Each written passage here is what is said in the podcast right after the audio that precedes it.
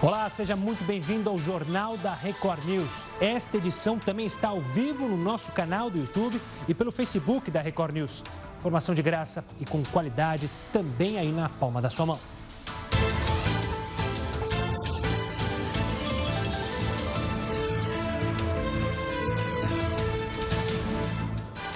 Brasil tem 46 mortes por coronavírus e 2.201 casos confirmados. A ANEEL suspende cortes de energia por três meses. Deputado propõe redução dos salários de parlamentares e servidores. Porto Alegre vai multar idosos que saírem de casa. Mas será que essa medida atinge o direito de ir e vir do cidadão? Nosso convidado vai explicar. Os shoppings estão fechados. Qual o impacto disso nas lojas e nos empregos? Nosso entrevistado comenta trabalhadores podem perder parte do salário por causa da crise. Na sua opinião, os funcionários públicos que ganham acima do teto também deveriam ser tratados da mesma maneira? Mande sua mensagem para o nosso WhatsApp, que é o 942 128 782. Deu a louca no prefeito. Desta vez foi em Macaé, no Rio de Janeiro. Decreto impede a operação de empresas que trabalham na exploração de óleo e gás. No ABC, suas excelências desistem de parar o transporte público. Fiesp quer a suspensão do pagamento do imposto ICMS por 180 dias. Qual o impacto que isso pode provocar nas contas do governo do estado? Jogos Olímpicos de Tóquio são adiados por causa do coronavírus.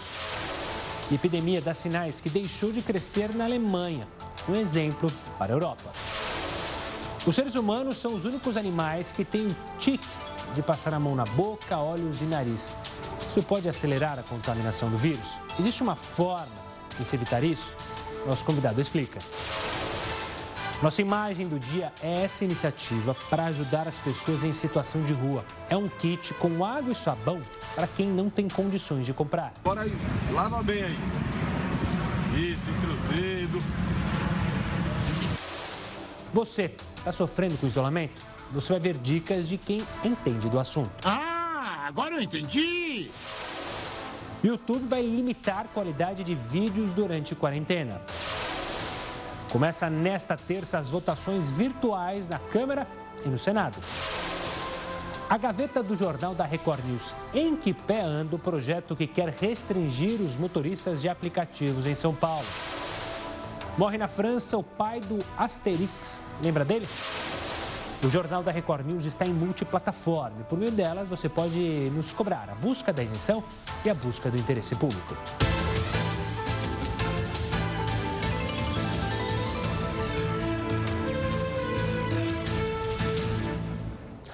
Olha só, o Ministério da Saúde realizou nesta terça-feira entrevista coletiva e foi questionado sobre o número real de infectados pelo coronavírus, já que poucas pessoas estão sendo testadas.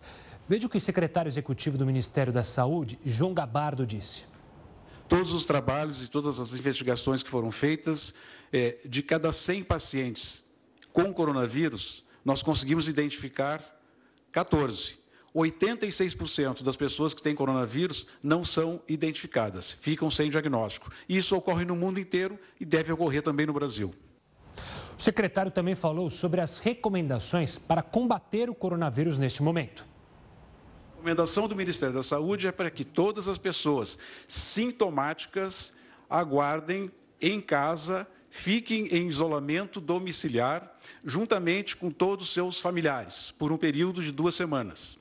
Além desta recomendação, o Ministério da Saúde recomenda que todas as pessoas com mais de 60 anos permaneçam nas suas residências e só saiam da sua residência para atividades que são necessárias extremamente importantes, como é, por exemplo, consultar, fazer hemodiálise, buscar atendimento médico, comprar, adquirir alimentos. Essas recomendações permanecem as mesmas. Gabardo ainda citou a falta de máscaras em todo o mundo. Ele também sugeriu algumas alternativas para as pessoas que estão com sintomas, mas não encontram máscaras para comprar. O mundo não tem máscaras suficiente. Nós estamos fazendo o esforço do que é possível. Ontem, por exemplo, nós apreendemos em Santa Catarina 5 milhões de máscaras que estavam sendo exportadas. 5 milhões de máscaras. Entre hoje, ontem e amanhã, nós vamos fazer 71 apreensões com apoio da Receita Federal. 71 apreensões de exportações de produtos que não podem mais ser exportados.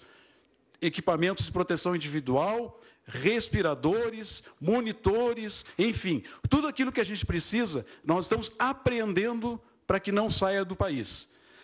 Mas mesmo assim, nós vamos ter dificuldade. Quais são as medidas que a gente pode fazer em relação à questão das máscaras?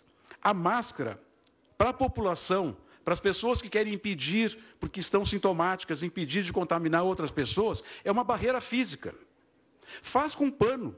Quem não tem outra alternativa, Faz com pano, pega um tecido, coloca, bota um elástico. Ele é uma barreira, uma barreira física para que não haja, é, ao falar, ou ao tossir, ou ao espirrar, a disseminação de gotículas que possam contaminar outras pessoas. Vamos deixar as máscaras, essas que têm registro, que são aprovadas pela Anvisa, para ser utilizadas pelos hospitais.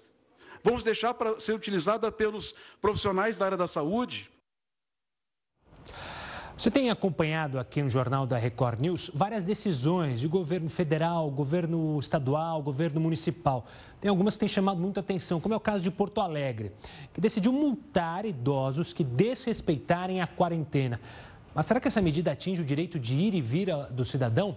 O Júlio Hidalgo, professor de Direito Constitucional, vai explicar isso para a gente.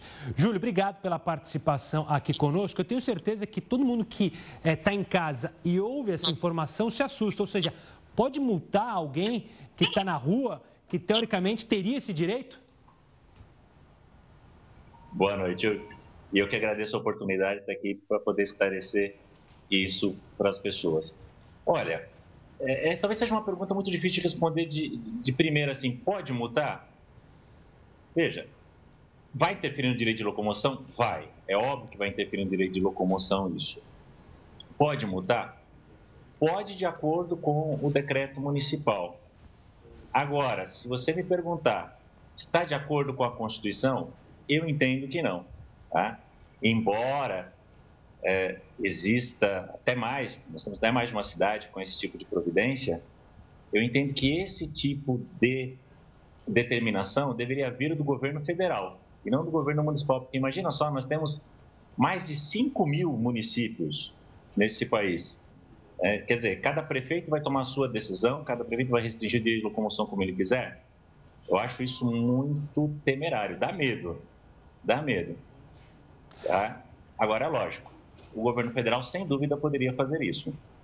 Júlio, tem outra questão que tem, tem sido muito abordada é, nos jornais e o pessoal de casa já acompanhou, que é o fato de pessoas que estão com a doença circularem normalmente, irem para festa, irem para eventos sociais.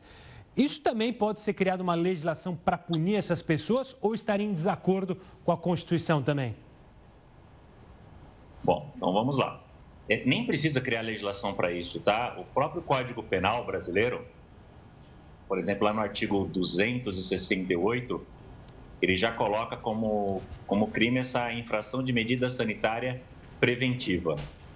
Tem lá o artigo 330 do Código Penal também que pune a desobediência. Então, legislação para punir essas pessoas que infringem é, essa quarentena por serem portadoras é, do coronavírus, ela já existe, tá? Nem precisa criar lei nova, já, já tem muita lei, aliás, é, já tem muita lei, já tem muita gente tentando regulamentar isso. Para isso não vai precisar.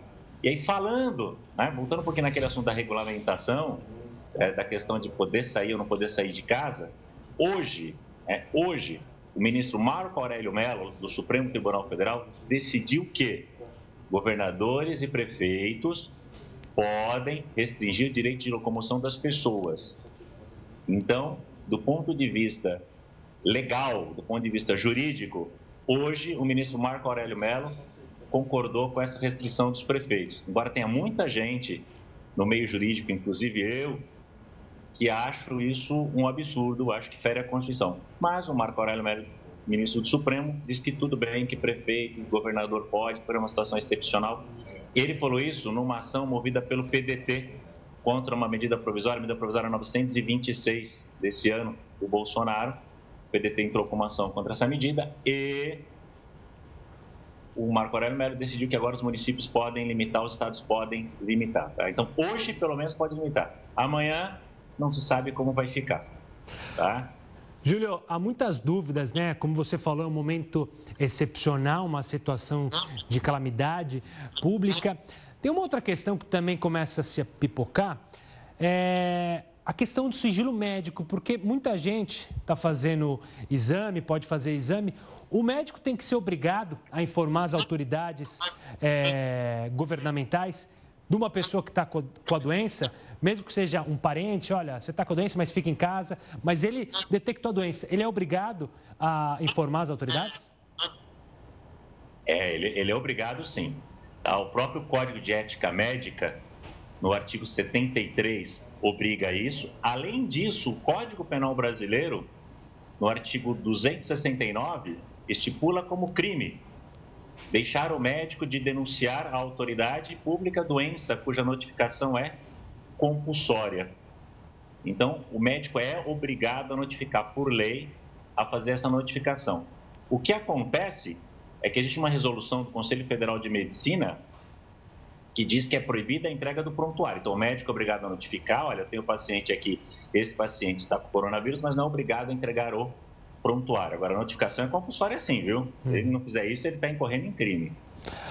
Júlio, voltando à questão de governadores, é, prefeitos, principalmente, que estão tomando medidas aí é, sem pé nem cabeça, tem muito prefeito querendo cancelar, fechar a rodovia, não deixar ninguém entrar.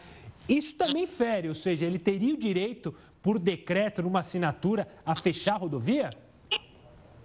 Olha, hoje de manhã ele não teria. Hoje, até hoje de manhã ele não tinha. Agora, com a decisão do ministro Marco Aurélio Mello, ele passou a ter. Amanhã, eu não sei como isso vai ficar, não sei te dizer como isso vai ficar. Agora, se fosse um aluno meu, de lá da universidade, perguntando isso para mim, eu diria: não, ele não tem esse direito. Isso só no âmbito federal pode ser feito. Tá? Não pode fazer isso. Inclusive, a Lei 13.979, a Lei 13.979 desse ano, que é chamada Lei do Coronavírus, estipula que isso é uma medida federal, que a quarentena, a restrição de locomoção é uma medida federal. Agora, hoje, o ministro Marco Aurélio Mello diz que pode. Júlio, para fechar, é, nossos é, deputados, senadores, os parlamentares adoram pegar a Constituição, levantar ela, mostrar, falar que sabe. Vou perguntar para um constitucionalista, então. A gente tem alguma coisa, artigos na Constituição para tratar do momento excepcional como esse? Tinha alguma previsão ou algo que dê a entender uma previsão para essa situação especial que a gente está vivendo? Olha, para essa situação excepcional que a gente está vendo, que nós nunca vivemos antes, né, dessa dimensão toda, nós temos o artigo 136 que fala do estado de defesa. E aí, né, no estado de defesa ou no estado de sítio, são situações excepcionais, né, situações em que o presidente pública pode decretar e aí pode ocorrer a diminuição de certos direitos no 137 que fala do estado de sítio, até do direito de locomoção. Então, Previsão na Constituição existe, mas aí teria que ser decretado um estado de sítio para haver uma restrição ao direito de locomoção, ou estado de defesa para uma, ter uma restrição ao direito de associação. Mas, de qualquer forma, respondendo a sua pergunta, sim, a Constituição tem tanto o 136, que é o estado de defesa, quanto o 137, que podem ser decretados pelo presidente da República para limitar alguns direitos, entre eles o de reunião ou de locomoção também. Júlio, quero agradecer muito a sua participação aqui conosco no, Record, no Jornal da Record News, tirando algumas dúvidas, porque esse é um momento que se criaram-se muitas dúvidas e nada melhor do que alguém, do que, alguém que conheça a Constituição para esclarecer tudo. Uma, muito agradecido pela sua participação. Até uma próxima, Júlio. Ok, muito obrigado. Eu que agradeço. Lembrando que essa entrevista vai estar tá lá no YouTube, você pode acompanhar. Se chegou na metade, é só ir no nosso canal youtube.com/barra. Ativa lá as notificações para você sempre ficar bem informado. Não importa se está em casa, não importa se está no consultório, não importa se está indo para o trabalho, a qualquer hora você tem informação na palma da sua mão. Vamos falar do governador de São Paulo, João Dória? Ele anunciou hoje uma parceria, veja só, com o sistema prisional para confecção de máscaras. Vamos ouvir. Deliberamos junto ao sistema prisional, comandado pelo uh, coronel Nivaldo Restivo, que está aqui ao meu lado, que a partir de amanhã, aqueles que estão no sistema penitenciário vão produzir 320 mil máscaras de proteção contra coronavírus. Serão 26 mil peças por dia nas fábricas adaptadas no sistema prisional de São Paulo, seguindo os critérios sanitários, os critérios de confecção para a produção destas máscaras, que terão um custo para o governo de São Paulo de 80 centavos por peça. Dória também disse que, a partir de amanhã, já alguns boletins de ocorrência poderão ser registrados via internet. Delegacia eletrônica, sistema da Polícia Civil do Estado de São Paulo, a partir desta quarta-feira, dia 25, registrará pela internet a quase totalidade das ocorrências policiais que antes só poderiam ser registradas presencialmente. Ameaças, estelionato, roubo ou furto a estabelecimento comercial, roubo ou furto à residência, roubo ou furto de carga, crimes contra o consumidor. Eles, todas essas categorias, poderão ser feitas virtualmente através da internet. A única exceção são ocorrências que dependem de coleta imediata de prova, como homicídios, latrocínios, estupros e violência doméstica. E olha, para quem está preocupado com as contas, uma boa informação, uma informação para atenuar sua preocupação. A ANEL, que é a Agência Nacional de Energia Elétrica, anunciou hoje que não vai cortar o fornecimento de energia por falta de pagamento dos consumidores. A medida foi adotada como uma resposta à pandemia do coronavírus e vale por três meses. A grande questão é: e a pessoa que não conseguir pagar nesses três meses? Fica a questão: em alguns outros países já foram anunciados que não será necessário o pagamento da conta. A gente segue acompanhando este caso e outros casos relacionados às contas, os boletos que sempre chegam, não importa se está em crise ou se não está em crise. Vamos falar dos nossos parlamentares. As sessões virtuais do Senado começam de vez nesta terça. No texto da Damares Almeida, você vai entender melhor como é que o Congresso vai funcionar virtualmente. Os parlamentares tiveram que optar pela telinha virtual para evitar a disseminação do coronavírus. É importante lembrar que três membros do Senado já confirmaram que estão com a Covid-19. É o presidente da Casa, Davi Alcolumbre, do DEM, o senador Nelsinho Trade, do PSD, e o senador Prisco Bezerra, do PDT. O sistema usado pelo Senado promete uma segurança ao gerar senhas que são diferentes para cada votação. Além disso, o programa tira uma foto do rosto do senador na hora em que ele está votando. Após entrar no sistema pelo celular ou então computador, os senadores precisam digitar uma senha de três dígitos que já usam para votar no plenário e também uma segunda senha exclusiva para o ambiente virtual. Já em sessão, cada congressista pode pedir espaço para falar, mas apenas por cinco minutos. E não pode fugir do tema. As sessões podem durar no máximo seis horas. A Câmara dos Deputados também deve começar a usar o programa ainda nesta semana. Para que isso aconteça, a Casa está criando novos endereços de e-mail para os deputados. O objetivo é fazer com que as contas sejam acessadas apenas pelos proprietários e não pelas equipes deles, como é bem de costume. Todos os projetos de lei e requerimentos devem ser enviados pelo próprio deputado por e-mail. As sessões vão ter no máximo cinco horas e os únicos que vão continuar no plenário são o presidente da casa, integrantes da direção e os líderes partidários. Os que estiverem no plenário vão poder falar no microfone também. Bom, já que a gente falou dos nossos senadores, nossos parlamentares, a gente tem a participação especial do Heroto Barbeiro, que está aqui com a gente. Cadê o Heroto? O Heroto já está aqui. Heroto, eu sei que você gosta de falar sobre esse tema, então eu vou jogar essa pergunta para você. Qual que é a contribuição que os nossos congressistas, que o Congresso pode dar para fazer caixa, para a gente combater esse coronavírus? E antes de mais nada, uma boa noite, Heroto. Olá, um abraço a você e a todos os nossos amigos do Jornal da Record News. Olha, eu acho que, é, como a gente acabou de mostrar na reportagem, o pessoal não está indo viajar, o pessoal não está usando o Congresso Nacional. Consequentemente, eles não estão usando todas aquelas verbas com as quais nós pagamos senadores deputados todos todos os meses. Por esse motivo, se o pessoal não está indo lá, por que não devolver essa grana para que a gente possa, por exemplo, aplicar essa grana na compra de mais material para combater o coronavírus? Eu acho que seria uma boa ideia, já que o pessoal não está indo lá. Outra coisa interessante também, aquele monte de assessores que eles têm, Outro dia, inclusive, eu contei aqui que só o Senado tem 6 mil assessores, 74 assessores para cada senador. A maior parte desse pessoal não é concursado, são amigos dos amigos, parentes, sobrinhos, etc. Aquele monte de gente. Não é? Então, por que, que esse pessoal não é dispensado e essa grana vai também para a gente fazer esse fundo para o coronavírus? Então, acho que o Congresso Nacional podia dar um grande exemplo abrindo mão disso. Afinal de contas, eu tenho contado sempre aqui no jornal e ditas pessoas que o Congresso Nacional custa 11 bilhões de reais por ano.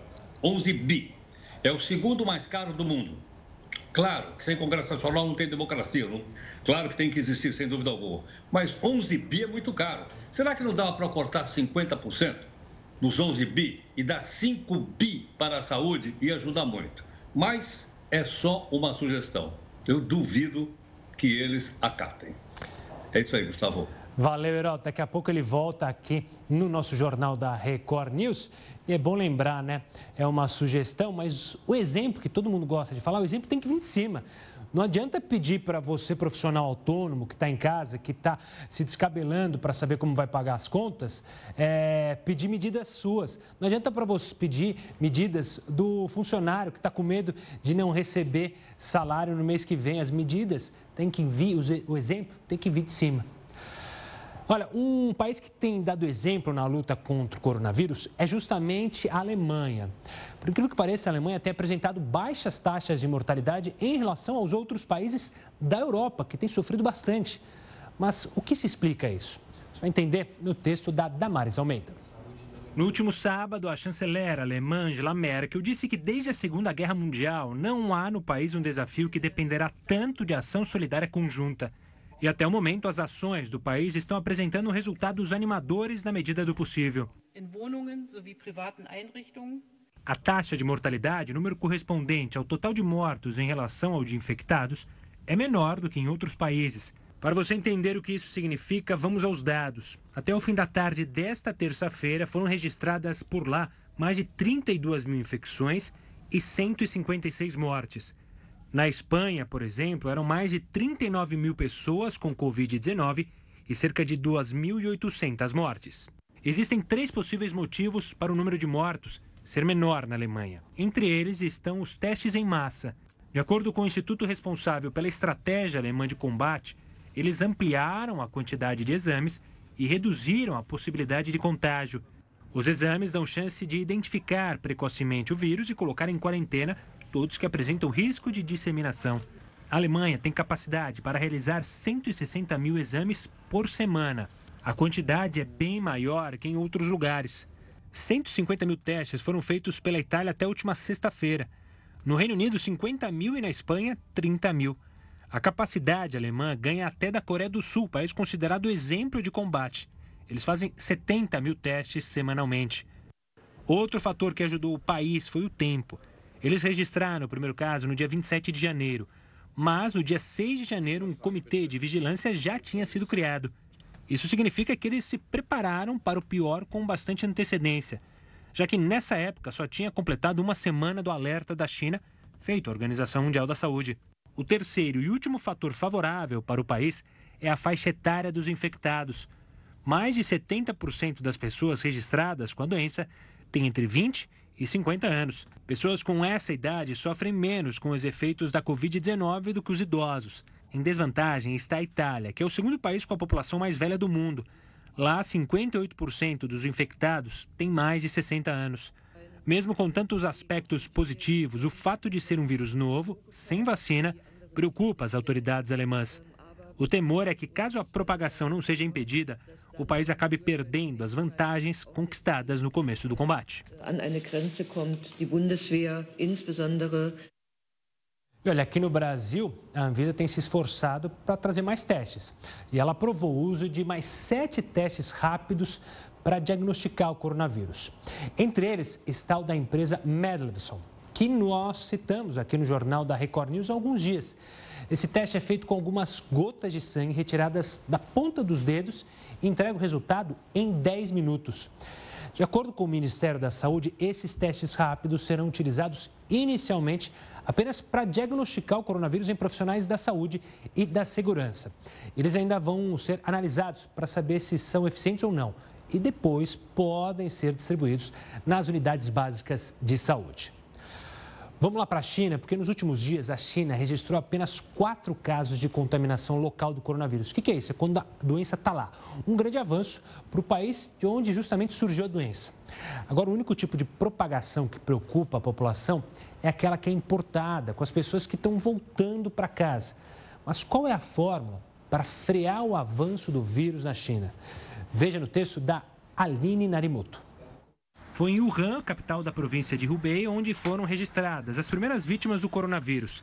Wuhan também foi a primeira cidade a mostrar um crescimento rápido no número de contágios e mortes.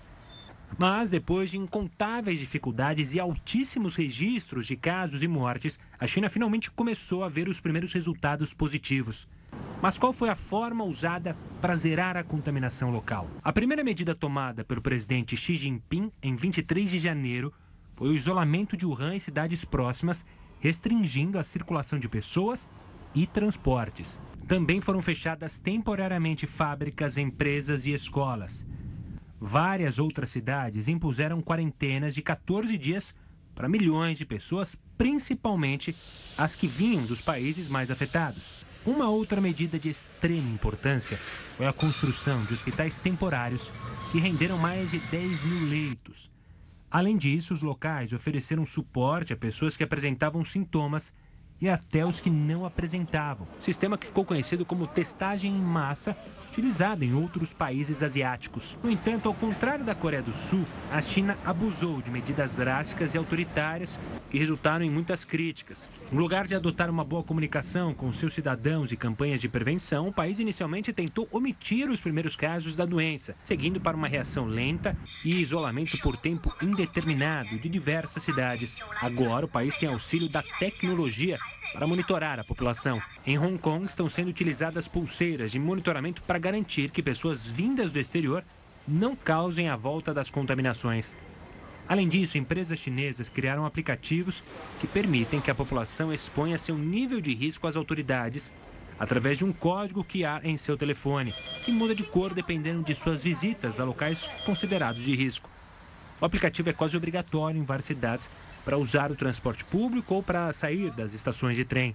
Ainda é cedo para dizer que a China se vê livre de uma das doenças mais devastadoras dos últimos tempos. Mas é importante observar quais foram os passos corretos adotados pelo país, que pouco a pouco volta a funcionar normalmente e agora oferece auxílio para países como Itália e Irã. Uma boa notícia para a China é que a cidade de Wuhan, onde começou tudo, vai sair da quarentena no próximo dia 8 de abril.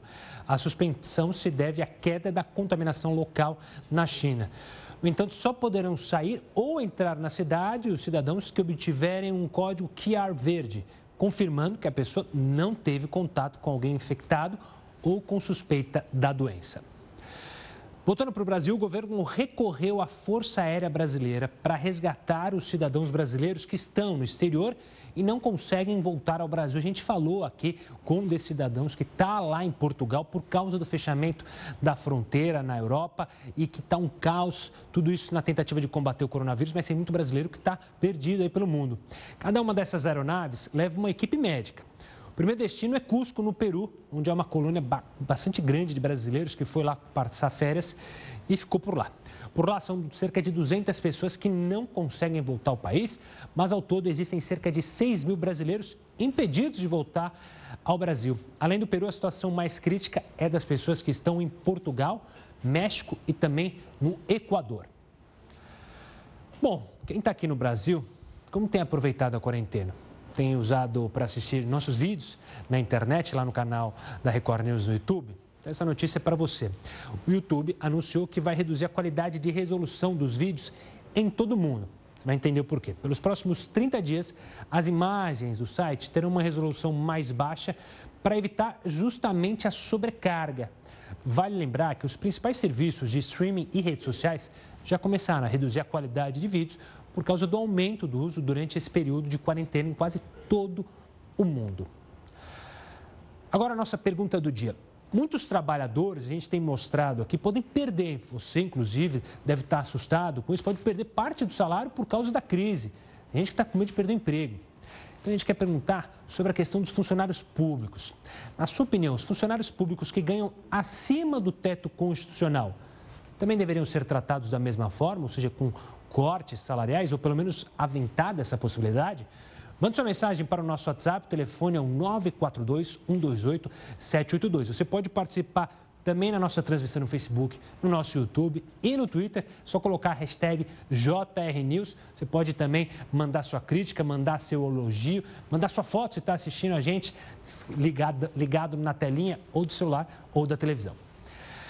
Daqui a pouco a gente vai mostrar aqui mais uma entrevista para falar sobre as questões do coronavírus. É com uma dermatologista sobre prevenção contra o coronavírus. Fique ligado, se você está nas redes sociais, assista a nossa live. Estamos de volta com o Jornal da Record News. Entre as principais medidas para impedir a propagação do coronavírus está a higienização das mãos e evitar tocar no rosto. Só que é um hábito muitas vezes involuntário. Mas por que será que a gente faz isso? Existem formas de controlar essa mania? Quem vai responder para a gente e te ajudar a entender é a dermatologista a doutora Ana Carolina Suman. Doutora, obrigado pela participação aqui conosco. E diga, por que, que a gente gosta tanto de colocar a mão no rosto? É um hábito comum do ser humano, seja é, por tique, seja por ansiedade? Oi, Gustavo. Obrigada pelo convite. Fico feliz em poder ajudar. É, realmente colocar as mãos no rosto é quase que uma coisa intuitiva do ser humano, né? Inclusive, nós fazemos isso desde a nossa vida intrauterina, né? Desde que nós éramos fetos ali na barriga da, da mãe.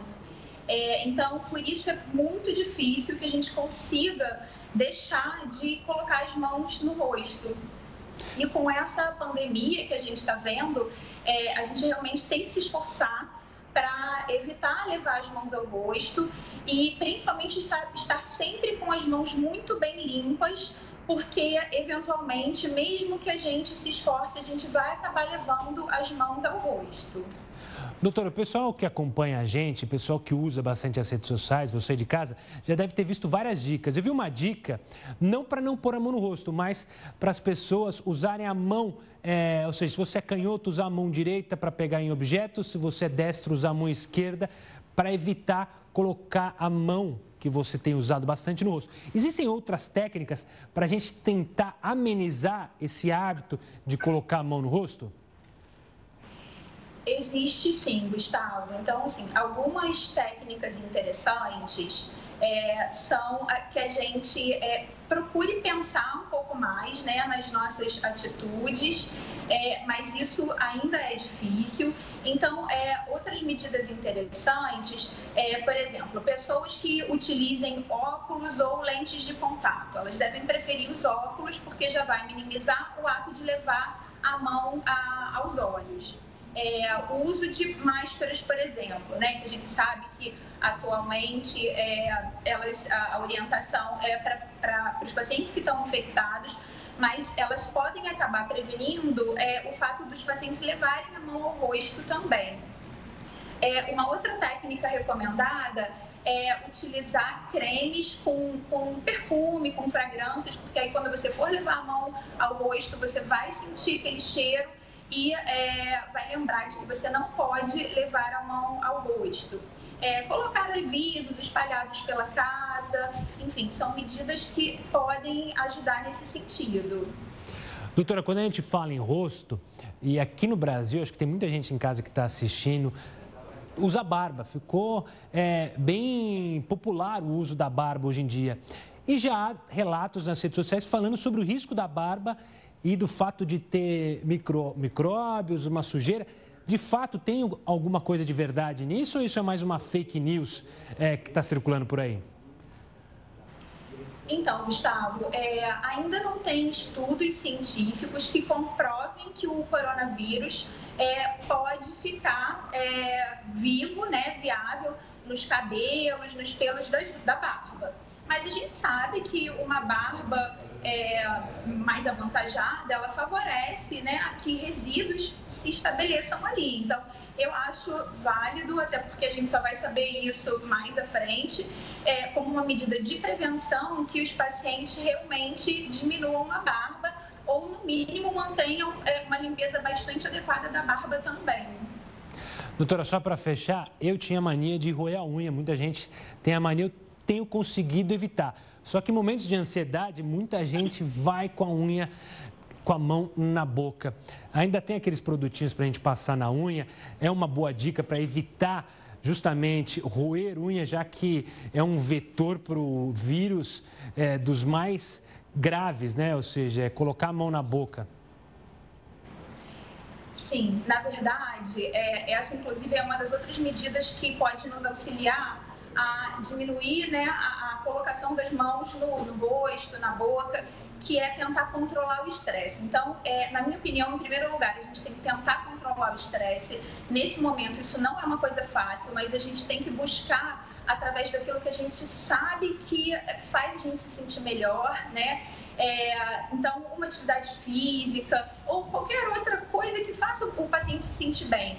É, uma coisa que ajuda também são aquelas bolinhas anti-estresse, então aquilo também é interessante. E em relação ao produto para colocar especificamente na unha, é, existe sim, tem até um esmaltezinho que a gente prescreve bastante para crianças, adolescentes, enfim, adultos que têm esse hábito. Então, isso pode ser utilizado também.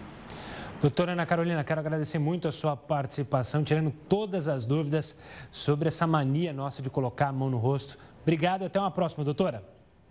Eu que agradeço. Boa noite para vocês. Uma boa noite você. E aí, já está pensando em ter que tirar a barba? Bom, fica as dicas. Não, quiser, não quer tirar a barba? Faça uma higiene adequada da sua barba. Nós vamos falar sobre o impacto do fechamento dos shoppings para lojistas e para os funcionários. Mas é daqui a pouco, daqui a pouco a gente traz todos os detalhes, as medidas que podem ajudar esse setor. Continue conosco, se você está no celular, no YouTube, vá para a nossa live mais uma vez. A gente volta com o JR News para falar mais sobre o coronavírus, mas sobre os impactos justamente nos shoppings.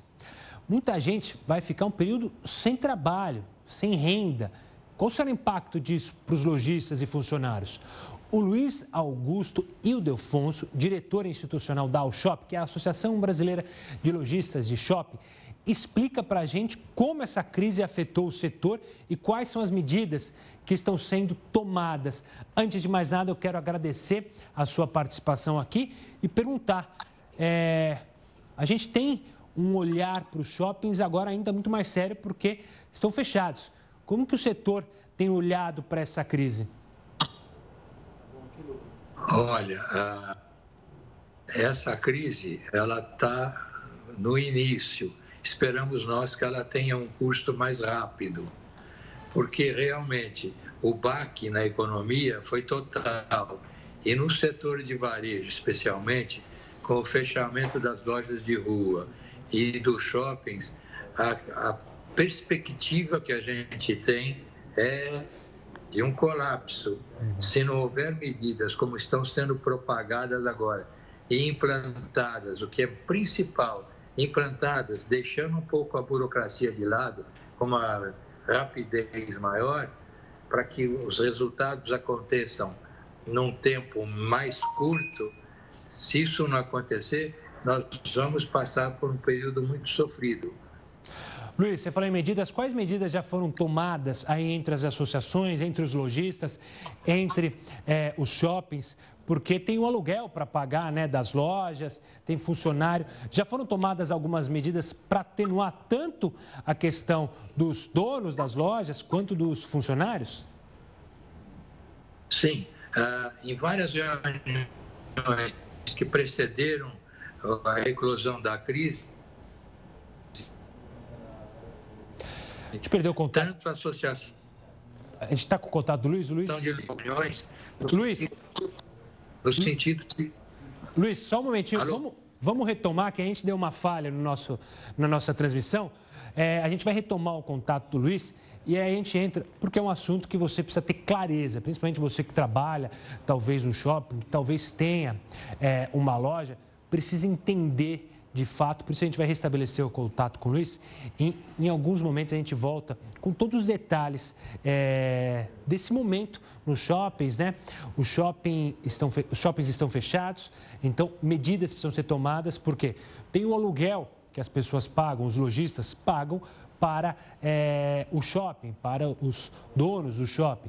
Tem a questão do condomínio, tem a questão também do encargos financeiros, encargos trabalhistas, ou seja, tem a possibilidade de dar férias para os funcionários. Mas esse, esse período aumentar, a gente não sabe ainda, a gente está tratando com algo muito novo. Por isso é uma preocupação enorme, principalmente dos funcionários que não sabem se vão receber o salário, que não sabem se serão é, punidos financeiramente. A gente tem falado é, dessa questão na nossa live sobre o impacto dos funcionários públicos, ou seja, em diminuição dos salários. Então a gente precisa saber como é que vai afetar a vida desses profissionais que trabalham e que também são empregadores. A gente volta daqui a pouquinho com o Luiz para tirar todas as dúvidas. Você na sua casa, você está sofrendo com isolamento? Você mora sozinho, você mora é, com os pais, mora com a esposa, com o marido. Você vai, vai ver dicas de um astronauta para esses dias em casa. Afinal, eles ficam o tempo inteiro sozinhos por longos períodos.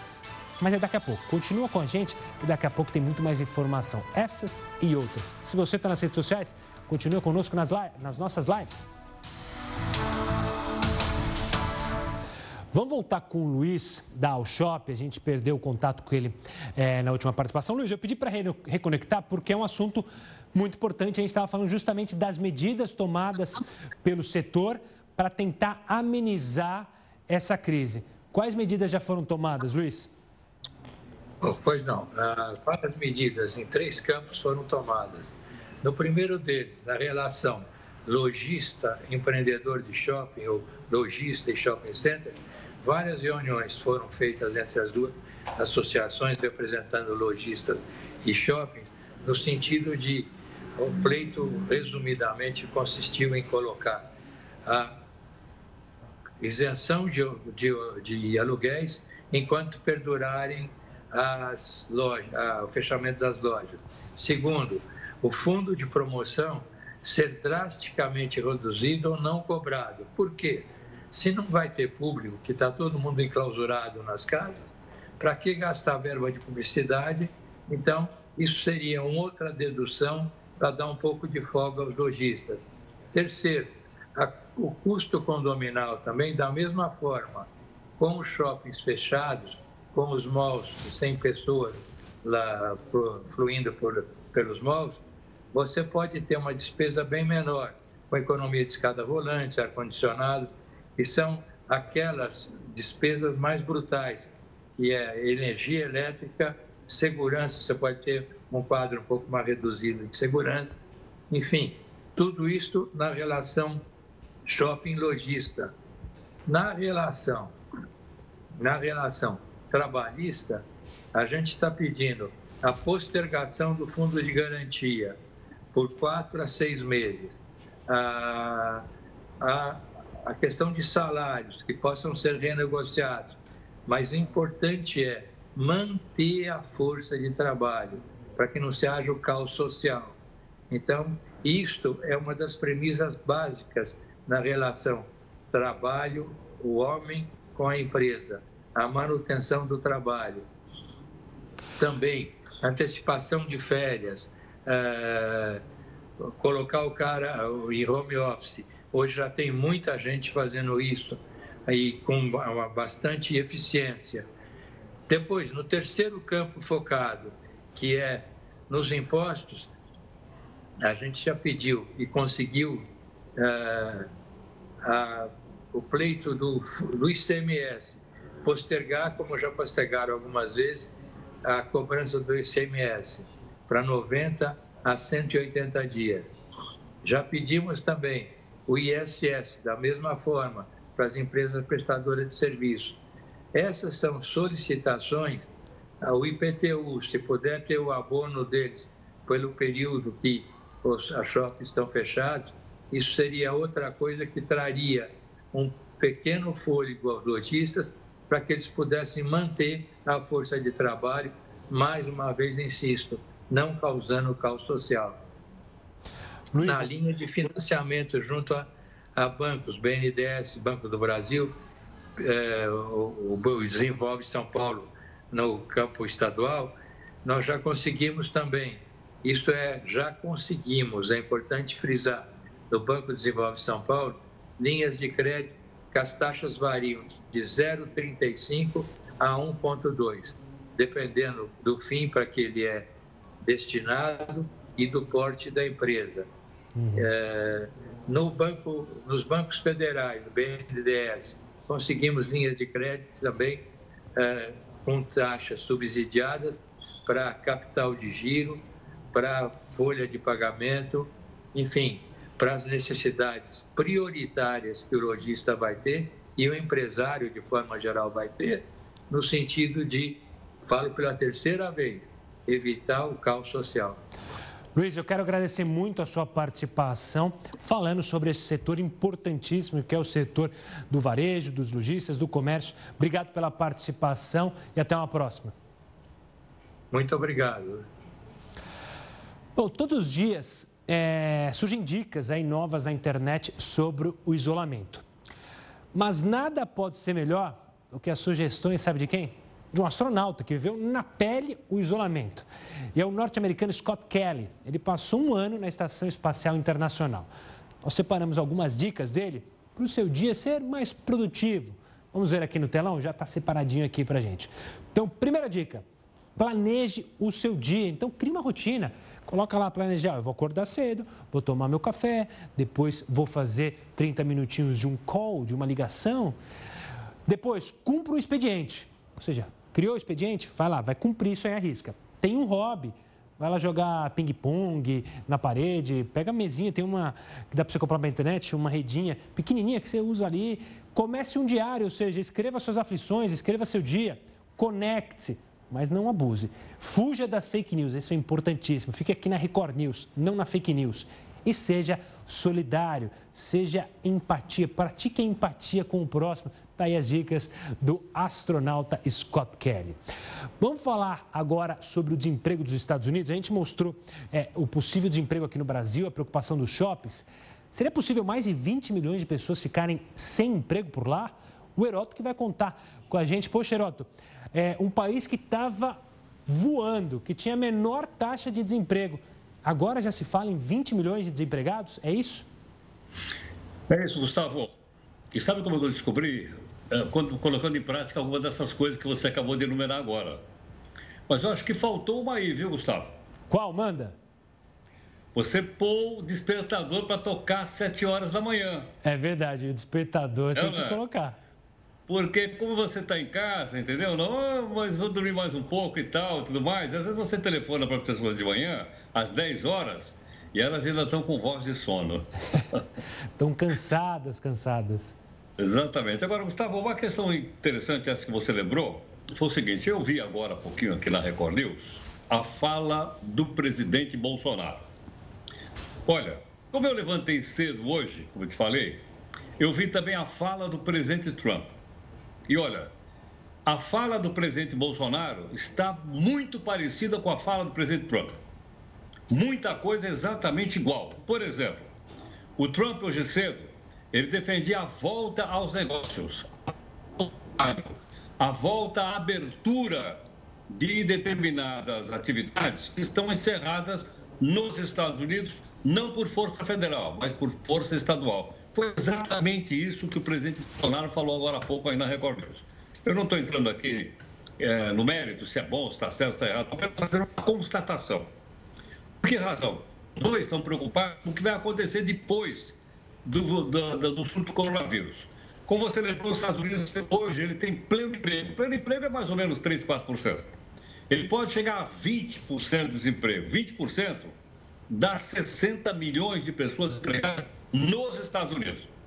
Agora, como ele pretende combater isso? Dizendo o seguinte: olha, chega, e ele está tendo atrito com os governadores lá. Mais ou menos o que o presidente Bolsonaro falou agora há pouco. Onde os governadores estão decidindo uma coisa, outro governador está decidindo outra coisa, e ah, alguns estão até criando regras próprias para que a mercadoria e para que o trabalho não circule de um lado, não saia de um estado para outro.